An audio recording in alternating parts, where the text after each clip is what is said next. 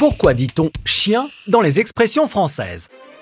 J'espère que cet épisode vous mettra en joie et que vous ne serez pas d'une humeur de chien après l'avoir écouté. Une humeur de chien qu'on utilise pour définir quelqu'un qui est dans de très mauvaises dispositions, qu'il faut prendre avec des pincettes et qui, comme le chien de garde, hargneux et agressif, pourrait mordre. Le chien qui est aussi associé à une météo détestable dans l'expression tant de chiens. Car s'il est le meilleur ami de l'homme, il est par certains considéré comme un animal méprisable, sale. Donc, si le temps est mauvais, c'est un sale temps, un temps de chien. On dit aussi un coup de chien pour évoquer un fort coup de vent, une rafale. Le chien, qui avant d'être un animal de compagnie, a toujours eu une fonction, garder le bétail ou la maison, chasser, mais qui a longtemps été traité comme un chien, donc maltraité, et considéré avec mépris. On dit par exemple, depuis le début du XVIIe siècle, qu'on est malade comme un chien quand on est très souffrant, et que l'on se sent abandonné comme un chien agonisant dont la maladie serait ignorée. Le chien a toujours dans ses expressions une valeur péjorative. On dit aussi, quand on a beaucoup de difficultés à réaliser quelque chose, qu'on a un mal de chien à y arriver. Le chien méprisé aussi, dans le langage des journalistes, qui relèguent les informations les moins importantes à la rubrique des chiens écrasés, c'est-à-dire des faits divers qui paraissent dérisoires par rapport aux grands sujets d'actualité.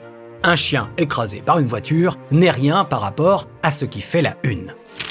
Mais le chien n'est pas seulement lié à des expressions négatives ou péjoratives, car lorsqu'on dit dans le langage familier qu'une femme a du chien, c'est un compliment.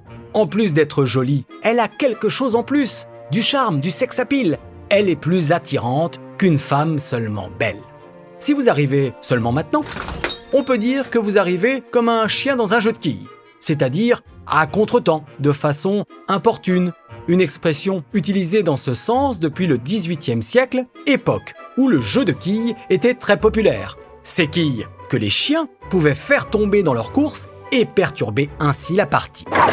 Oh Pour souligner la ressemblance de caractère et de physique entre parents et enfants, on dit que les chiens ne font pas des chats, une expression récente très explicite car on n'a jamais vu un chien donner naissance à un chat. Depuis le 19e siècle, la rancœur et la soif de vengeance s'expriment en disant ⁇ Je lui garde un chien de ma chienne ⁇ une expression qui se base sur le décalage entre l'amabilité de l'engagement et le ton de rage sur lequel elle est dite.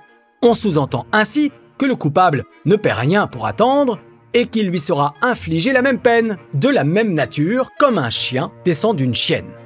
Mais comme on dit, les chiens aboient et la caravane passe, proverbe arabe ancien qui fait référence aux chameaux imperturbables qui traversent des villages ou des campements de nomades en Afrique du Nord et qui ne réagissent pas aux chiens qui aboient. Rien ne les perturbe ou les dévie de leur chemin, d'où le sens de cette expression utilisée pour décrire quelqu'un qui est sûr de son choix ou de son opinion et qui ne changera pas de position même si on le critique ou le conspue. Pour connaître l'origine et le sens de l'expression entre chien et loup, je vous invite à écouter l'épisode sur le mot loup. Pour l'expression comme chien et chat, l'épisode sur le mot chat. Et pour dormir en chien de fusil, l'épisode sur le verbe dormir. À bientôt!